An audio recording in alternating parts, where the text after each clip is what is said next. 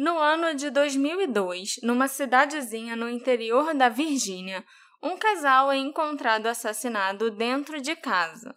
Mary e Michael tinham uma filha de 9 anos, a Jennifer, que desapareceu imediatamente após a morte dos pais.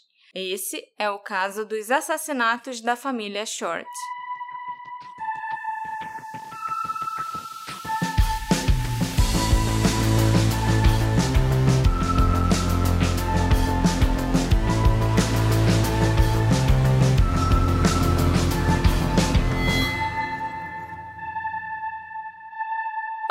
Assistentes! Tudo bem? Sejam bem-vindos a mais um episódio do Detetive do Sofá.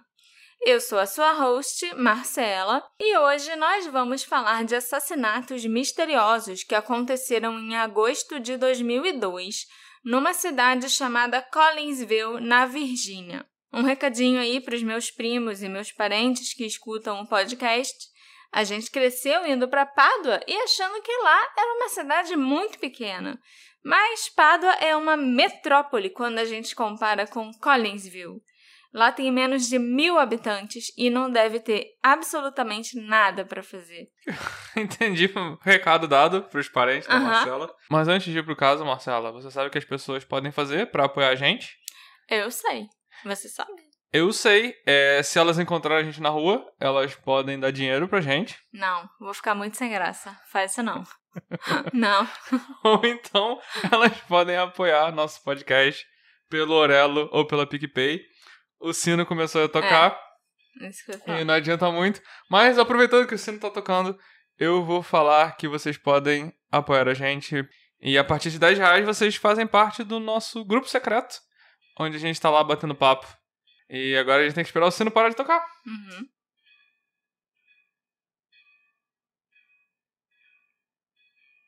É isso aí. E me conta mais sobre a família Short, Marcela. Era uma família pequena? Era uma família pequena, só tinha três pessoas, né? Mãe, pai e filho. Uhum. Na manhã do dia 20 de fevereiro de 2019, olha só, dessa vez tô começando o caso pelo final, praticamente.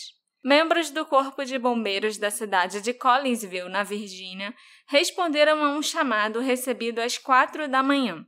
A emergência era numa casa que estava desabitada há quase duas décadas. Ela tinha sido comprada dez anos antes por um arquiteto que tinha a intenção de renovar e vender a propriedade mas ele acabou desistindo e a casa continuou do mesmo jeito que estava antes da compra, vazia e largada. Então, o primeiro sinal de vida que a casa deu em quase 20 anos foi um incêndio violento em fevereiro de 2019. Demorou várias horas para os bombeiros conseguirem extinguir as chamas, mas mesmo assim os danos foram irreversíveis e a casa ficou destruída.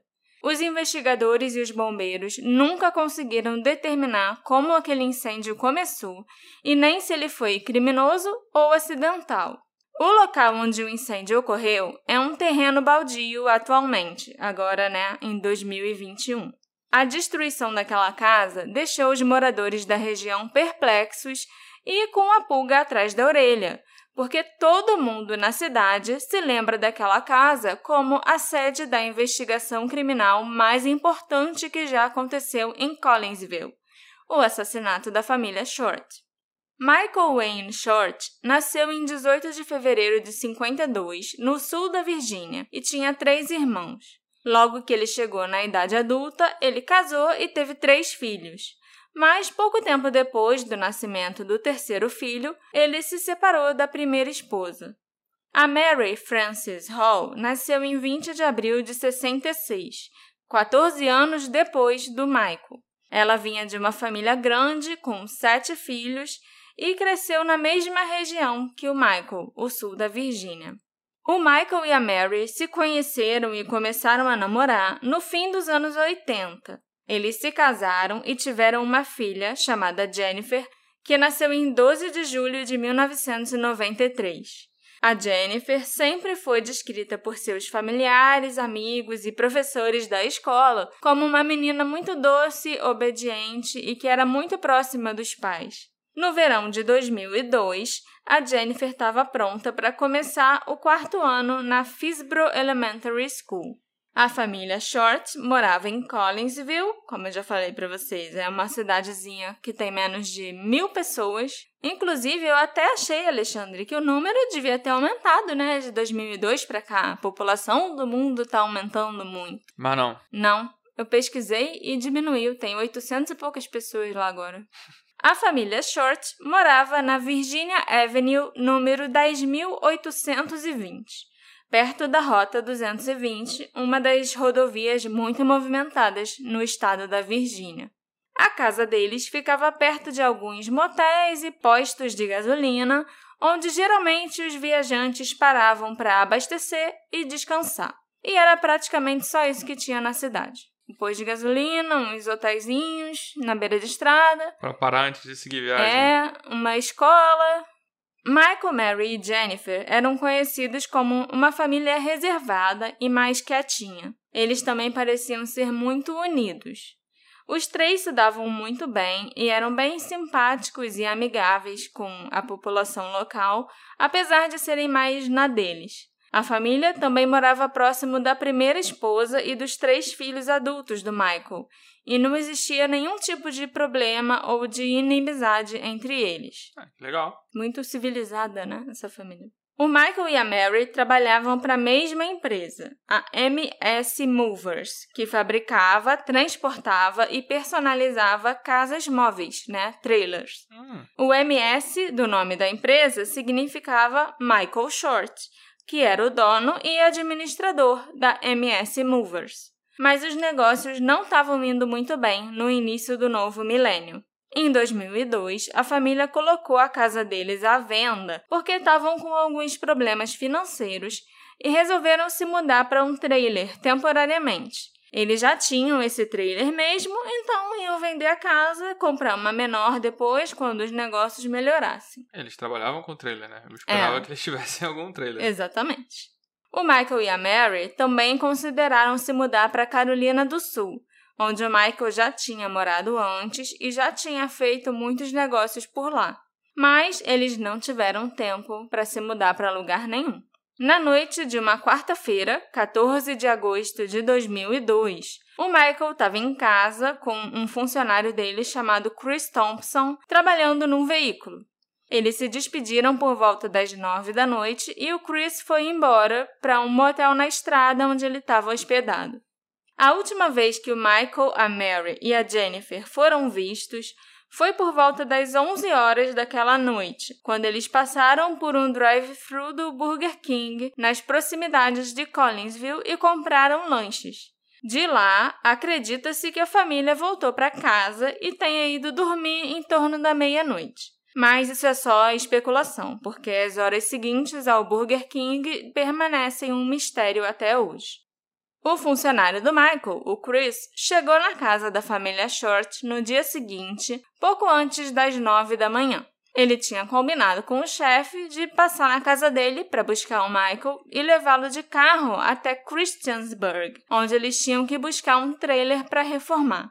Mas quando Christian chegou na casa da família Short, ele percebeu que a porta da garagem estava aberta e imaginou que o Michael estava lá dentro, trabalhando em alguma coisa ou até dormindo, já que ele tinha um sofá na garagem onde às vezes ele adormecia assistindo TV. E de fato, dentro da garagem, o Chris encontrou o Michael deitado no sofá. Mas, ao se aproximar, ele percebeu imediatamente que o Michael não estava dormindo, não. Os oficiais do gabinete do xerife do condado de Henry foram chamados pelo Chris e chegaram na casa da família Short pouco tempo depois, onde eles encontraram o corpo de Michael Short, de 50 anos, na garagem. Depois de examinarem a casa da família, as autoridades anunciaram que tinham encontrado outro corpo dentro da casa, o da esposa de Michael, Mary, de 36 anos. Os dois tinham sido assassinados enquanto dormiam. Mas a Jennifer, de 9 anos, não estava em lugar nenhum. A polícia começou a entrar em contato com os parentes e amigos da Mary e do Michael para ver se a Jennifer estava na casa de alguém, mas ninguém sabia dela. Eles ligaram também para todas as pessoas da agenda telefônica que tinha na casa da família. Começaram a bater de porta em porta pela vizinhança, ligaram para a escola da Jennifer, mesmo, né, sendo as férias de verão, para os pais dos colegas de escola dela e para os irmãos mais velhos, os filhos do primeiro casamento do Michael. Mas o paradeiro da Jennifer continuou um mistério. Tomou Doril. Em declarações feitas à imprensa dois dias depois dos corpos da Mary e do Michael serem encontrados, a capitã Kimmy Nestor, do gabinete do xerife do condado, declarou que ninguém sabia onde a criança estava e que isso não era normal. Os familiares estavam completamente chocados, porque, além de terem que lidar com a morte do casal, ainda tinham que lidar com o desaparecimento da Jennifer. Depois de algumas horas tentando encontrar a Jennifer sem sucesso, um alerta Amber foi emitido na tarde do dia 15 de agosto de 2002. Como já tinham passado muitas horas desde que o Michael e a Mary tinham morrido, já que a autópsia estimou que eles morreram entre meia-noite e três da manhã, o alerta se estendeu por centenas de quilômetros de distância de Collinsville e chegaram até a Washington, isso fez com que o desaparecimento da Jennifer virasse notícia no país inteiro, e a foto dela foi exibida em todos os noticiários locais e nacionais. Buscas foram realizadas ao longo dos próximos dias, incluindo não apenas os entes queridos e os amigos da menina desaparecida, mas também dezenas de voluntários e um número enorme de policiais de todas as cidades e condados vizinhos. Os policiais utilizaram helicópteros para sobrevoar a área, cães farejadores, cavalos e até jipes para auxiliar nas buscas nas colinas atrás da casa da família. Mas nem mesmo utilizando todos os recursos disponíveis, vestígios da Jennifer foram encontrados.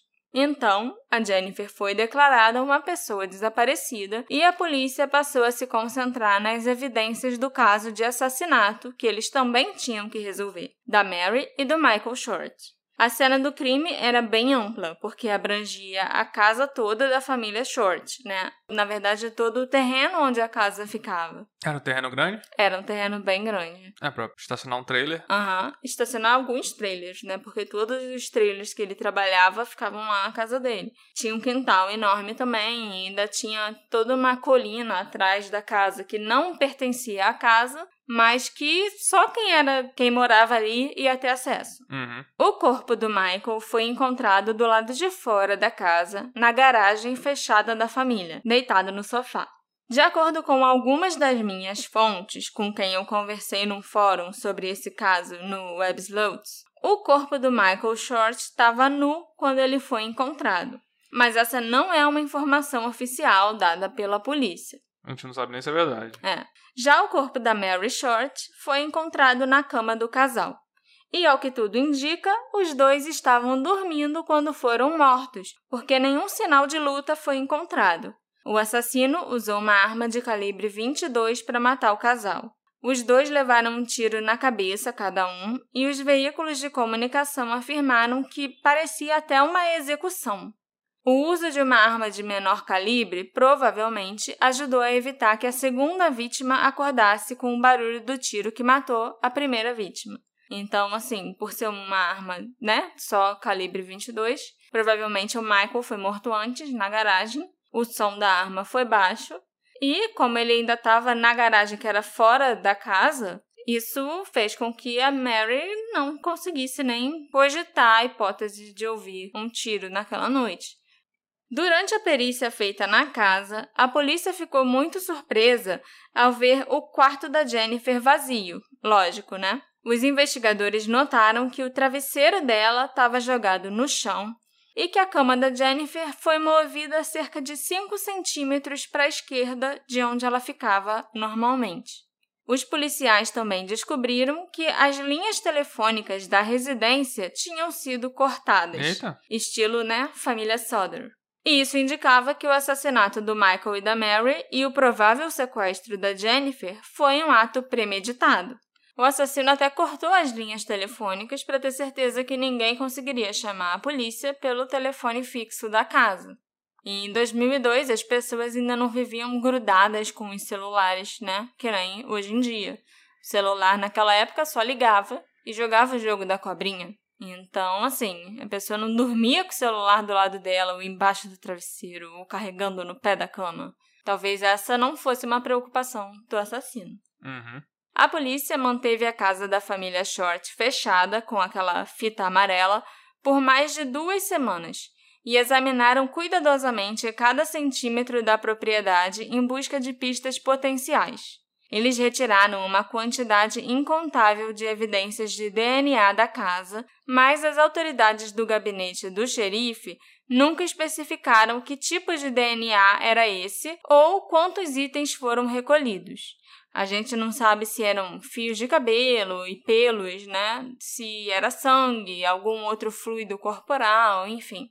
Nos relatórios oficiais, consta que os investigadores retiraram cerca de 66 itens da casa como prova, que incluíam duas cápsulas de calibre 22 encontrada perto dos corpos, uma na cama ao lado do corpo de Mary e uma na garagem ao lado do corpo do Michael, uma espingarda Winchester calibre 12, uma caixa de cartuchos da espingarda calibre 12 cheia ainda, um rifle calibre 22, uma caixa de munição de calibre 22 parcialmente cheia, aproximadamente 600 dólares em dinheiro que foram deixados no balcão da cozinha, o talão de cheques da empresa do Michael, o HD de um computador, documentos não identificados contidos em uma pasta e um bilhete que foi encontrado na mesa da cozinha, cujo conteúdo permanece envolto em mistério. Como assim? A polícia nunca falou que bilhete era esse, se o bilhete estava assinado, se era de alguém da família, tipo.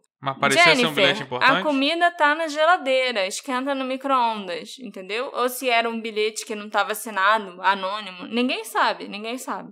Nem se era importante ou se era idiota, entendeu? Uhum. Nada foi falado sobre esse bilhete.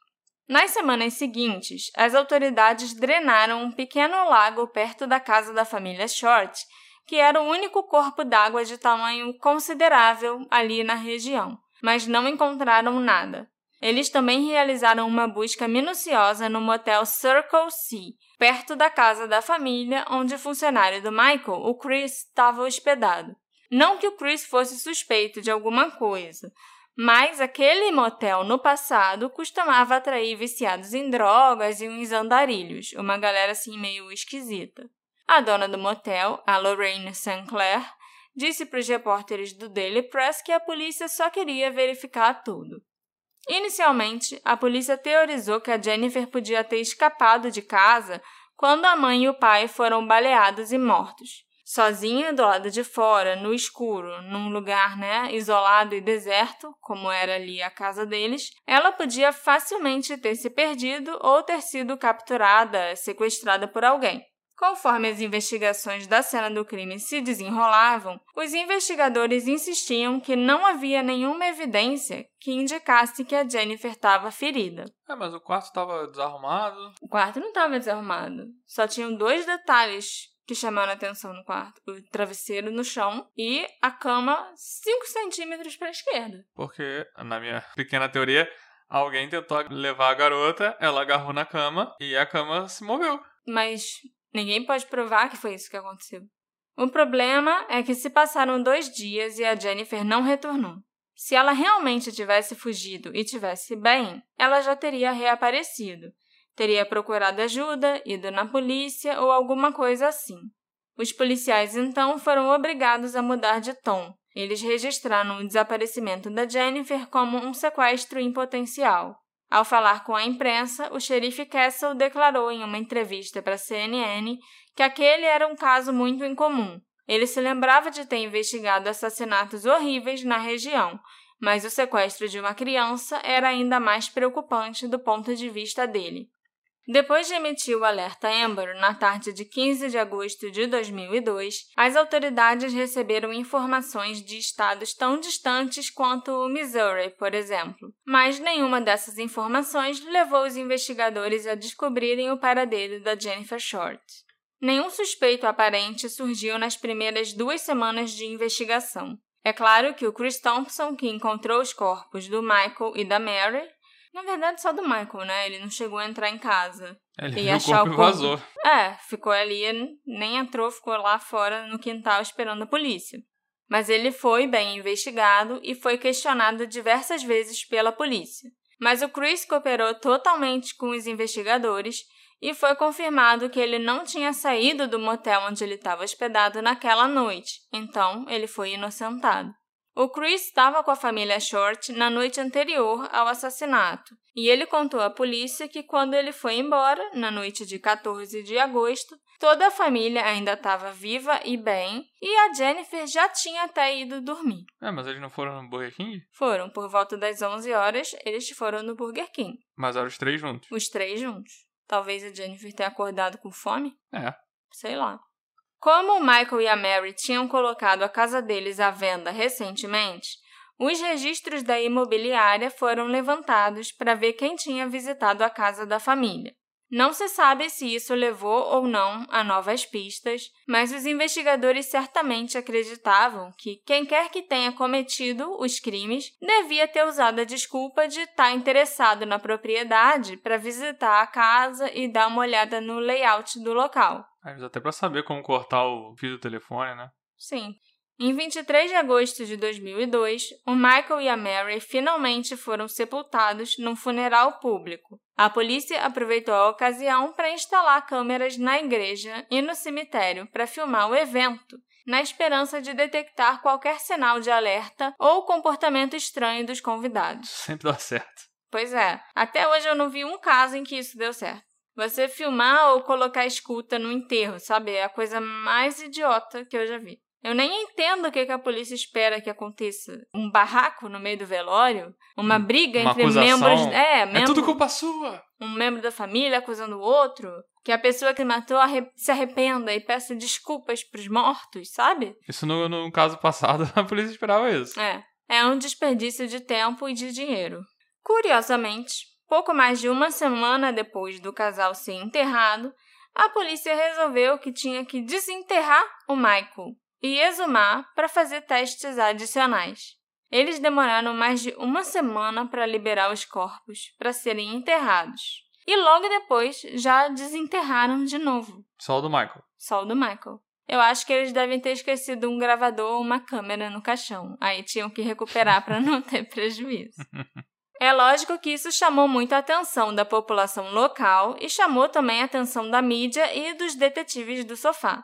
Se iniciaram então rumores e teorias que o Michael não era o pai biológico da Jennifer Por causa disso? por causa disso. O xerife declarou que, na verdade, eles tiveram que exumar o corpo porque esqueceram de tirar amostras do cabelo do Michael Short durante a autópsia. E eles precisavam ter amostras nos arquivos do caso. Eu acho que isso é até um padrão em casos de assassinatos, de crime e tal, né? Você tem que ter é, diferentes tipos de Amostras. de amostras de DNA daquela pessoa. O xerife estava tão envergonhado de dizer que esse descuido foi cometido que ele no início não queria explicar o porquê da exumação estar acontecendo. E a recusa dele em dar explicações só fez com que os rumores ganhassem mais força.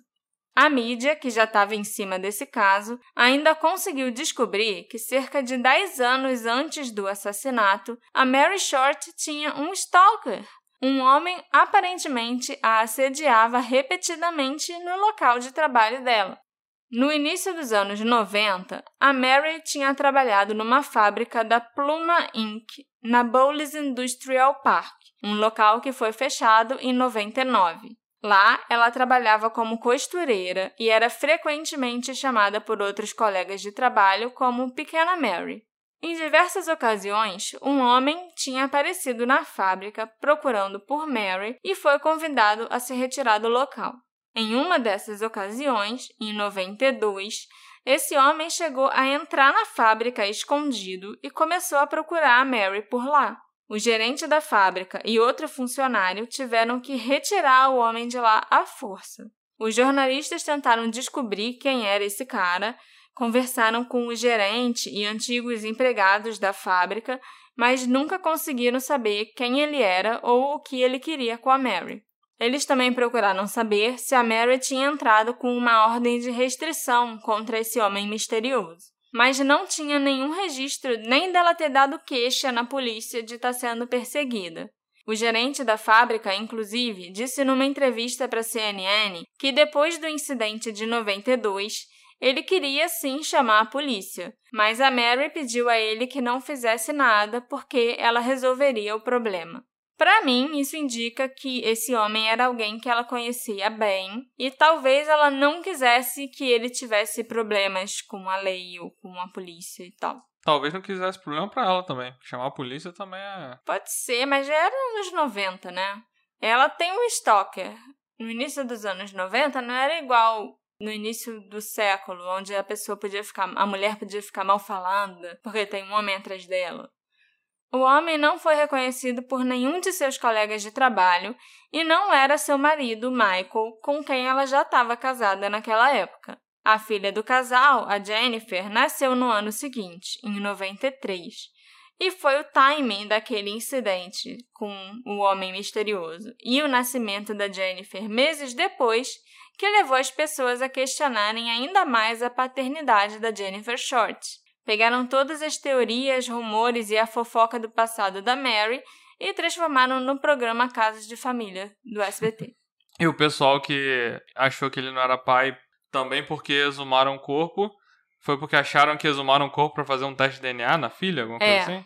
acharam isso, usando escova de dente ou a escova de cabelo, né, da Jennifer que eles acharam, ah, então ela pode ter sido sequestrada pelo pai verdadeiro, porque ele descobriu que ele era o pai e ele quis tirar a filha dele daquele homem que uhum. ela achava que era o pai dela. O lado bom dessas fofocas e especulações é que o caso permaneceu na mídia, o que impediu que as pessoas se esquecessem que a Jennifer estava desaparecida e que os esforços para encontrá-la cessassem. A polícia e os membros das famílias de Michael e Mary, inclusive, usaram a mídia para implorar ao sequestrador que ele libertasse a Jennifer e deixasse ela voltar para os seus entes queridos, que iam cuidar da menina na ausência dos pais. O desaparecimento da Jennifer fez com que os cidadãos do condado de Henry se unissem num esforço coletivo para encontrar a menina. Cada esquina estava decorada com fotos, pôsteres, né, da Jennifer sorrindo, e os vizinhos e parentes tinham conseguido fazer com que todas as pessoas daquela região soubessem quem ela era e ajudassem a procurar por ela. Os repórteres locais todos os dias atualizavam os telespectadores com detalhes da investigação, que chegou a ser noticiada em veículos de comunicação e programas de TV nacionais. Mas infelizmente tudo isso foi em vão. Em 25 de setembro de 2002, um homem que vivia a cerca de uma hora da cena do crime fez uma descoberta estranha em seu jardim. Um dos cachorros desse homem, que se chamava Ed Albert, apareceu trazendo o que parecia ser o cabelo de uma peruca. Era o cachorro ou era o homem que se chamava Ed? Era o homem que se chamava Ed. O Ed olhou aquilo, achou esquisito que tivesse uma peruca na propriedade dele e jogou aquele cabelo no lixo. Dois dias depois, os cães voltaram trazendo outra coisa estranha. Quando o Ed olhou o que o cachorro estava carregando, ele primeiro achou que parecia um casco de tartaruga, mas quando ele prestou mais atenção, ele percebeu que era um crânio humano. Um crânio inteiro? A parte de cima, assim, do crânio, sabe? Faltando a mandíbula. Era quase inteiro, mas não era inteiro. Entendi. A polícia foi chamada à casa do Ed, na Carolina do Norte, e o Ed imediatamente os levou até onde estava o crânio descoberto pelos cães. Ele também tinha conseguido recuperar no lixo o cabelo que ele tinha jogado fora dois dias antes e entregou para a polícia. Uma busca mais ampla na área aconteceu naquele dia e foram localizados os restos de uma criança que tinham sido despejados perto de um riachozinho ao longo de uma estrada rural. Além do crânio e do cabelo, dentes e fragmentos de ossos foram encontrados embaixo de uma ponte próxima, assim como parte de uma caixa torácica. Eita. Como a casa do Ed era relativamente próxima, né, uma hora de distância da casa da família Short, muita gente acreditou que aqueles poderiam ser os restos mortais da Jennifer. A polícia não quis especular sobre quem poderia ser aquela criança e enviou os restos mortais para serem testados. Em 4 de outubro de 2002, os resultados chegaram e foi oficialmente confirmado que a identificação foi positiva. Aquela era sim a Jennifer Short.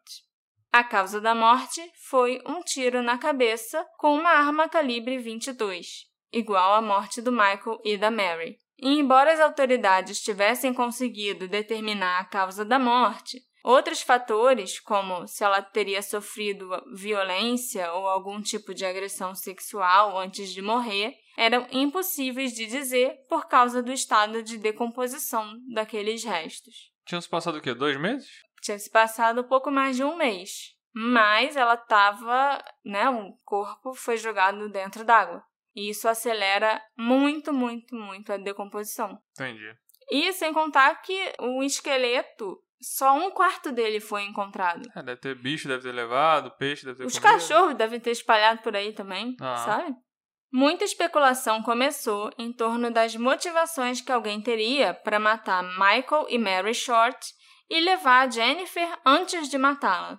A maioria das pessoas locais acreditava que a menina tinha sido o alvo, já que ela foi a única vítima sequestrada. Existiam algumas indicações que o crime foi premeditado e planejado, como o fato de terem cortado as linhas telefônicas. O grande mistério continuava sendo quem fez isso e por qual motivo. Nada foi levado da casa, além da Jennifer, o que excluía um assalto dos motivos em potencial. Então faz sentido que as pessoas acreditassem que o crime foi planejado por alguém que queria sequestrar a Jennifer. Os investigadores acreditavam que alguém que já tinha visto ou conhecido a Jennifer podia ter ficado obcecado por ela. Mas ela raramente se afastava dos pais e tinha um relacionamento muito amoroso e saudável com ambos, e não seria lá muito fácil sequestrar a Jennifer quando ela estivesse sozinha. O único lugar onde ela costumava ir sem os pais era uma loja de conveniência perto da casa dela, a Circle C, onde ela conhecia e era amigável com os funcionários e moradores locais. A maioria dessas pessoas foi interrogada extensivamente nas semanas após os assassinatos e foi inocentada. Ela também ia para a escola, sozinha, só que o ônibus escolar pegava ela na porta de casa e deixava ela na porta de casa. E a mãe dela estava sempre lá para receber quando ela chegava em casa. Uhum. Tirando a escola e a lojinha de conveniência, ela só saía com os pais de casa. A mídia especulou sobre as possíveis teorias durante as semanas após o sequestro da Jennifer, mas conforme os investigadores começaram a estreitar o escopo da investigação para apenas uma pessoa, um homem que era às vezes descrito pela polícia como testemunha, pessoa de interesse ou suspeito, o caso foi sendo deixado de lado pelos jornalistas. Esse homem se chamava Gary Bowman e ele era um carpinteiro de 66 anos que se tornou parte integrante dessa história alguns meses depois que os restos mortais da Jennifer Short foram encontrados. Originalmente nomeado uma testemunha material pelas autoridades, o Gary se tornou claramente o principal suspeito dos investigadores por vários motivos. O primeiro desses motivos, de acordo com a polícia, é que o Gary teria fugido para o Canadá no dia seguinte aos assassinatos, semanas antes das autoridades encontrarem o corpo da Jennifer. Alguns dias depois do assassinato ter ocorrido, os policiais receberam uma ligação de um homem que não quis se identificar. E esse homem disse que dois dias antes do assassinato, o Gary Bowman mencionou ter pago um homem para fazer uma reforma e mudar a localização do trailer onde ele morava. E o Gary ainda teria dito que se o homem contratado não fizesse o que foi combinado ou não devolvesse o dinheiro dele, ele teria que matá-lo. Só tinha uma pessoa na região que trabalhava na reforma, manutenção e transporte de trailers: O Michael. Michael Short.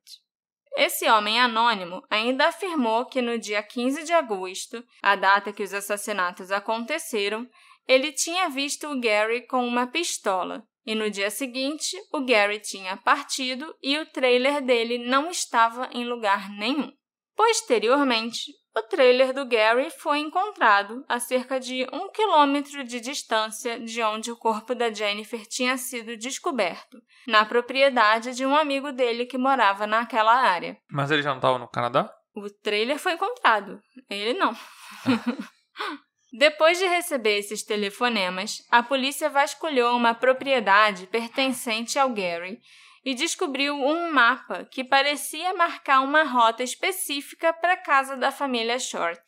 E de acordo com algumas publicações, um X teria sido marcado no lugar onde a casa da família ficava. Ok. Eu nunca vi esse mapa, nem uma foto dele, então eu imagino que essa história de ter um X marcando o lugar é invenção ou que estavam aumentando a história. O cara era um suposto assassino. Ele não era o Willy Caolho que deixou o mapa do tesouro que os Goonies encontraram. Ah, e ao mesmo tempo, ele tava o quê? A um quilômetro de distância? Não precisava um mapa pra não, indicar onde é a tava, casa. o trailer estava a um quilômetro de distância de onde o corpo da Jennifer foi encontrado. Ah, sim. E o corpo da Jennifer foi encontrado a uma hora de distância da casa da família Short. Hum. Já no estado da Carolina do Norte, que era bem coladinho ali com Collinsville, com o condado de Henry. Uhum. Um amigo do Gary, chamado John Beasley, tentou explicar as ações dele, incluindo a mudança para o Canadá. O John alegou que o Gary estava planejando fazer aquela mudança há anos e foi só um acaso que ele tenha partido mais ou menos, né, na época dos assassinatos. O John também afirmou que o trailer do Gary não tinha sido abandonado nem estava desaparecido, como a polícia estava espalhando por aí. O próprio John tinha se oferecido para manter o trailer na propriedade dele até que o comprador de Michigan pudesse ir até lá para buscar o trailer. E também não era culpa do Gary que a casa do John ficasse a cerca de um quilômetro de onde os restos mortais da Jennifer foram encontrados. No máximo seria a culpa do John que comprou uma casa naquele lugar muitos anos antes. Outros amigos diriam que o Gary não conseguiria cometer aquele crime, fisicamente falando.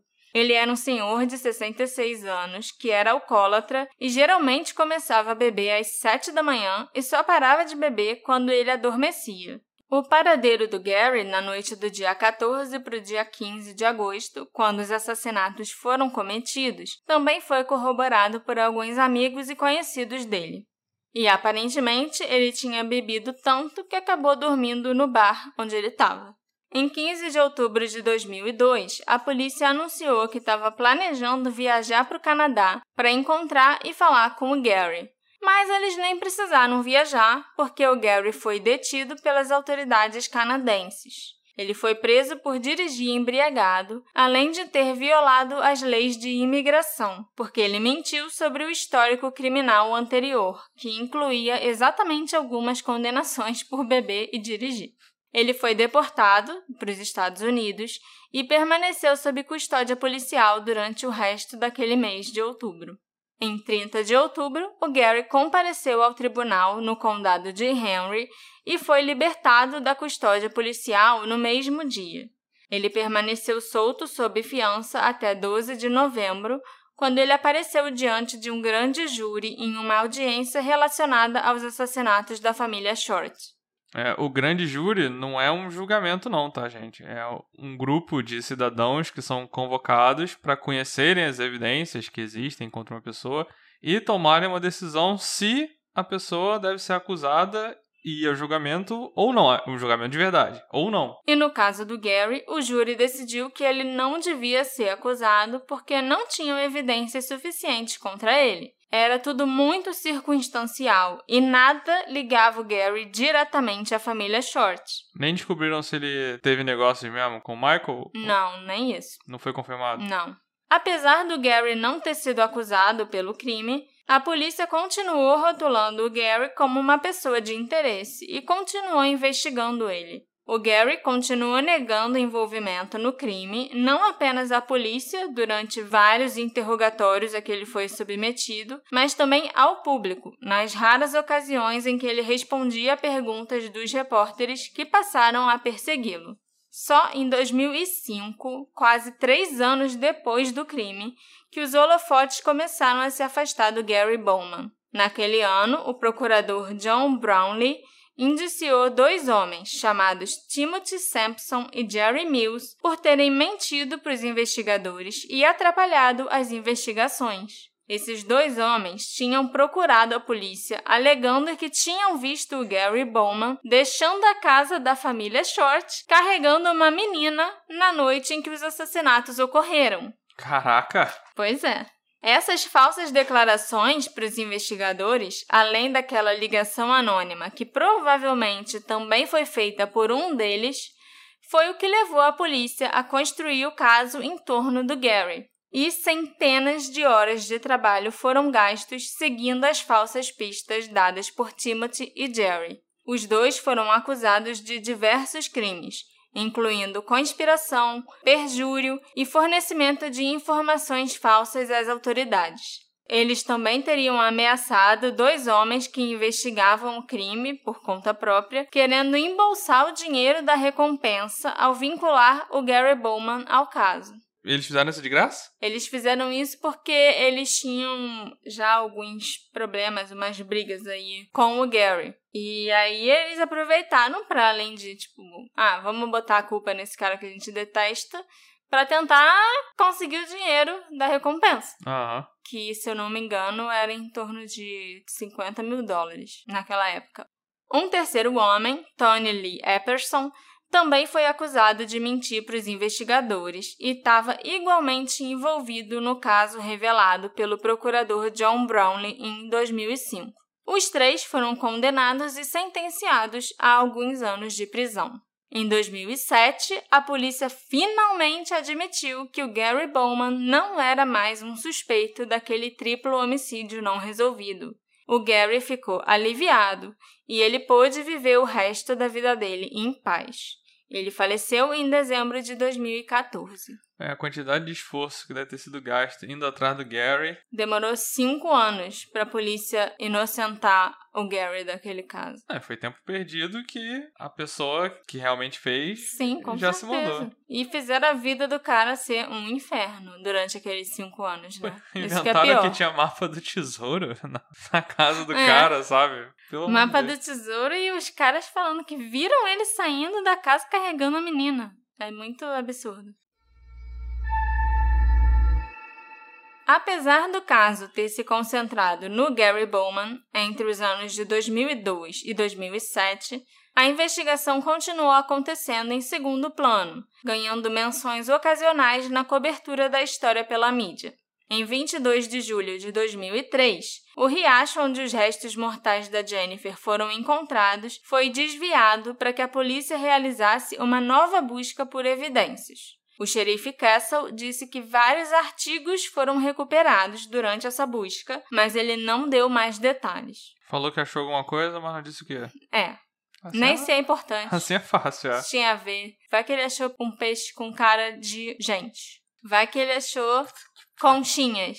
Vai que ele achou uma flor, entendeu? Aham. Ele achou coisas, mas o que que ele achou? Poucos meses depois, em setembro de 2003, os restos mortais da Jennifer foram exumados para fins forenses.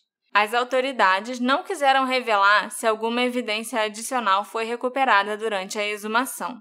E é claro que o fato do corpo da Jennifer ser exumado depois de já estar enterrado, assim como aconteceu com o corpo do Michael Short, também gerou muitas teorias e especulações. E dessa vez, eu acho que não dá pro xerife mandar aquela desculpa de que, gente, esquecemos de pegar umas amostras. Porque a primeira vez me pareceu uma desculpa. Mas daquela vez ele não deu a justificativa naquela época. Ele só ficou quieto. Eu vou explicar isso melhor, entendeu? Uhum. Mas ele só revelou que eles precisaram exumar por causa do cabelo do Michael em 2003, depois que as fofocas voltaram a circular. Aham. Porque, né, voltaram a divulgar por aí que a Jennifer podia não ser filha biológica do Michael. Dessa vez, a polícia foi enfática e declarou que ela era sim filha do Michael Short e que realmente foram feitos testes de DNA que comprovaram isso.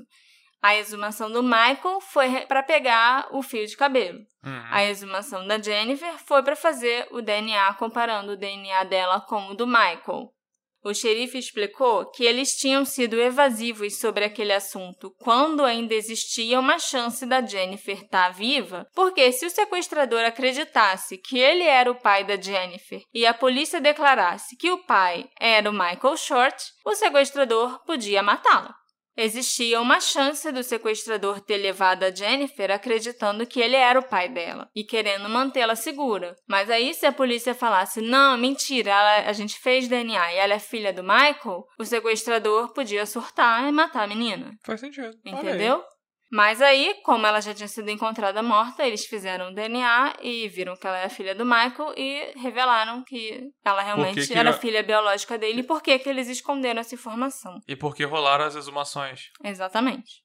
Eu acho que essa teoria foi um pouco de viagem, assim, pra falar a verdade. Eu acho que a polícia acabou embarcando nessa viagem a ponto de fazer exame de DNA. E se o pai dela fosse outra pessoa, o cara não ia matar a Mary e o Michael e sequestrar a menina. Era só entrar na justiça, gente. Em 2004, Frank Arrington, o tio do Michael Short, expressou publicamente a insatisfação que ele tinha com o trabalho realizado pelos investigadores, alegando que eles tinham feito besteira desde o início, como permitir que várias pessoas entrassem na cena do crime imediatamente após os corpos serem encontrados. E ele não tá errado, não. Várias pessoas, quem? Ah, vizinhos e amigos da família e parentes, sabe? Todo mundo foi entrando? Entrou na casa e, meu Deus, a gente soube que Michael e Mary foram assassinados, a gente veio aqui, como é que estão as coisas e tal. E aí entravam na casa. Ok. E o pior de tudo é que em 2006 foi anunciado que vários membros do gabinete do xerife do condado de Henry, o principal órgão de investigação desse caso, foram indiciados por corrupção. Entre os policiais implicados estava ninguém menos do que o xerife Castle, que foi o rosto da investigação desde o início. Mais de 10 policiais conspiravam para vender drogas e armas apreendidas de criminosos. Os policiais registravam na papelada oficial dos casos que aquelas drogas e armas tinham sido destruídas e depois lucravam em cima delas. Além de beneficiar pessoalmente cada um deles, essa quadrilha fortaleceu uma rede de distribuição de drogas e lavagem de dinheiro na região. Os policiais indiciados foram afastados de seus cargos, mas isso manchou completamente a reputação da polícia local. E é claro que muitas dúvidas foram levantadas sobre a investigação do assassinato da família Short. Novos funcionários chegaram ao condado para liderar a investigação local e para ajudar a repassá-la para outras autoridades. O FBI e a Polícia Estadual, então, também entraram no caso. Isso em 2006? Isso.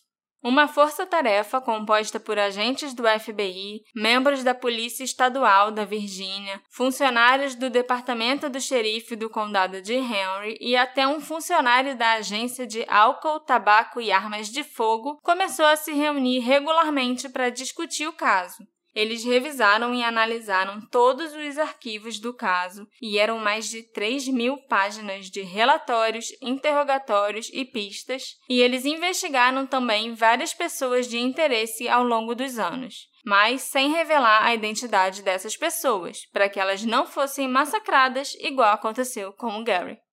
Em 18 de março de 2009, o FBI divulgou vários esboços ao público, incluindo um retrato falado de um suspeito em potencial, um homem visto perto da casa da família Short na época dos assassinatos. Esse homem foi descrito como tendo em torno de 40 anos, uma pele meio envelhecida, e os desenhos revelaram não apenas como ele era na época, mas como ele poderia estar sete anos depois.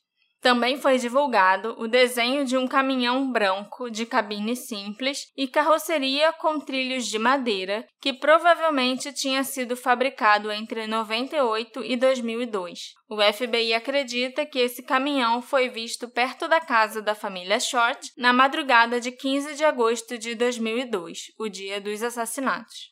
Em maio de 2010, os agentes do FBI visitaram várias cidades costeiras na Carolina do Sul, onde entrevistaram várias pessoas sobre o triplo assassinato ainda não resolvido. As cidades visitadas incluíam Bennettsville, Conway, Florence e Myrtle Beach, que coincidentemente eram todas as cidades para as quais o Michael Short tinha viajado nos meses anteriores ao assassinato e eram todas cidades para as quais ele tinha considerado se mudar com a família depois que a casa deles fosse vendida. Nós sabemos que o assassino provavelmente era familiarizado com a região, por causa do local remoto e escondido em que os restos mortais da Jennifer foram encontrados. Aquela é uma área rural, não muito frequentada e fica fora do caminho para quem não sabe que ela existe e quem quer especificamente chegar lá. Você não iria para lá por acaso, a não ser que você seja perdido igual a mim e o Alexandre. Eu não sou perdido, não. Ah, não?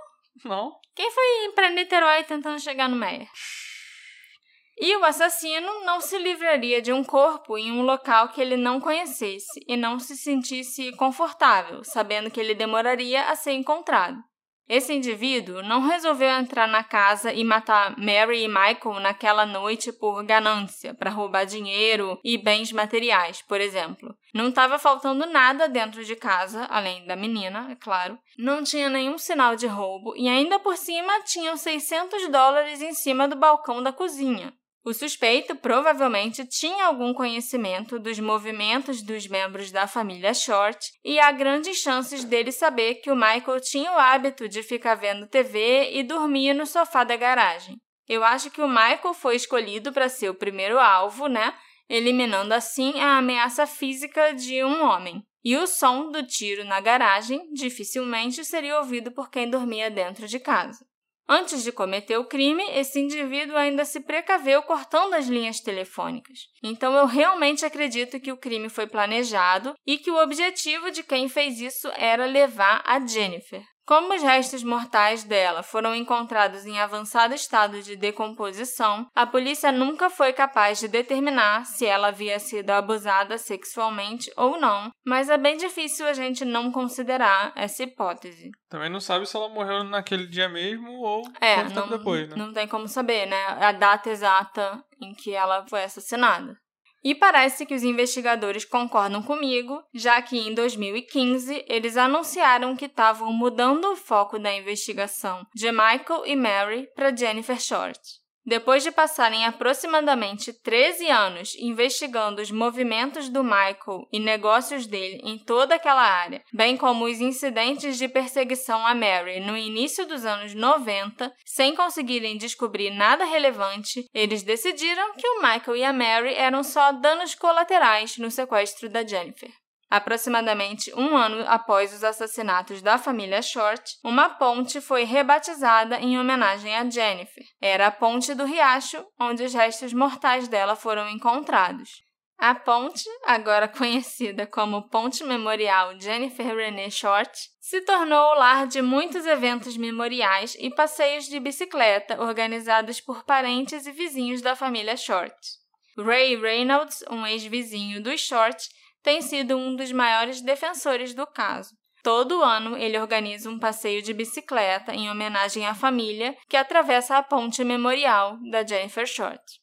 A casa da família Short, que foi leiloada em dezembro de 2002, aproximadamente quatro meses após os assassinatos, permaneceu de pé, mas praticamente vazia durante a maior parte dos 16 anos seguintes. Mas, como eu mencionei na introdução desse episódio, um incêndio muito suspeito resultou na carbonização da propriedade em fevereiro de 2019. Incêndio esse cuja causa permanece desconhecida até hoje.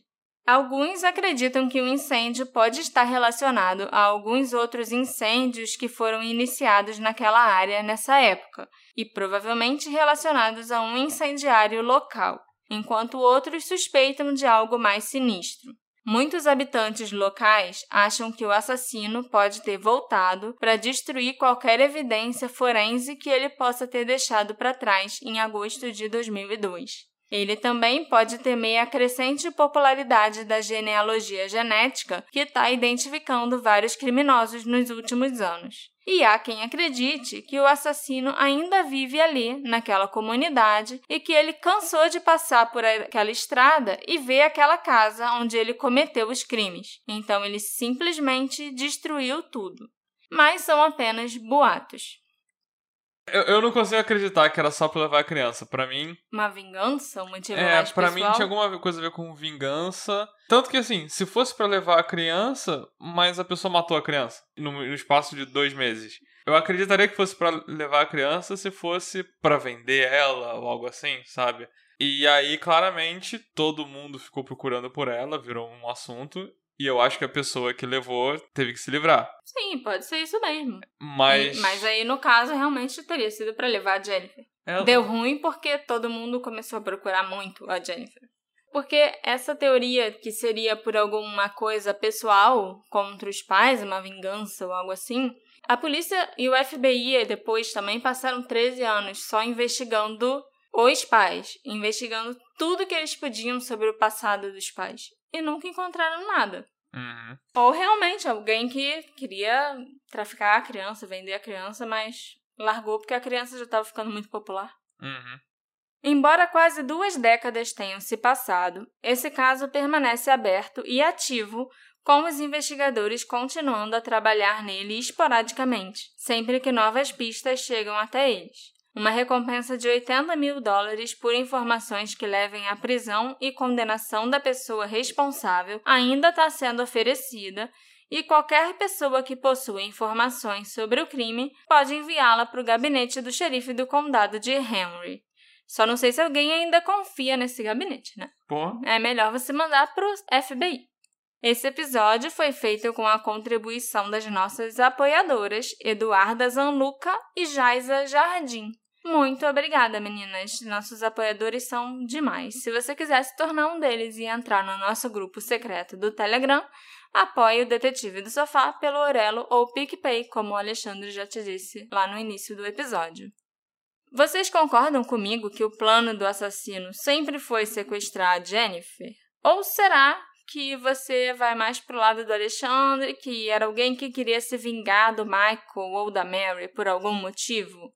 Quem será o responsável por esse triplo homicídio? E será que o incêndio de 2019 tem alguma ligação com esse caso?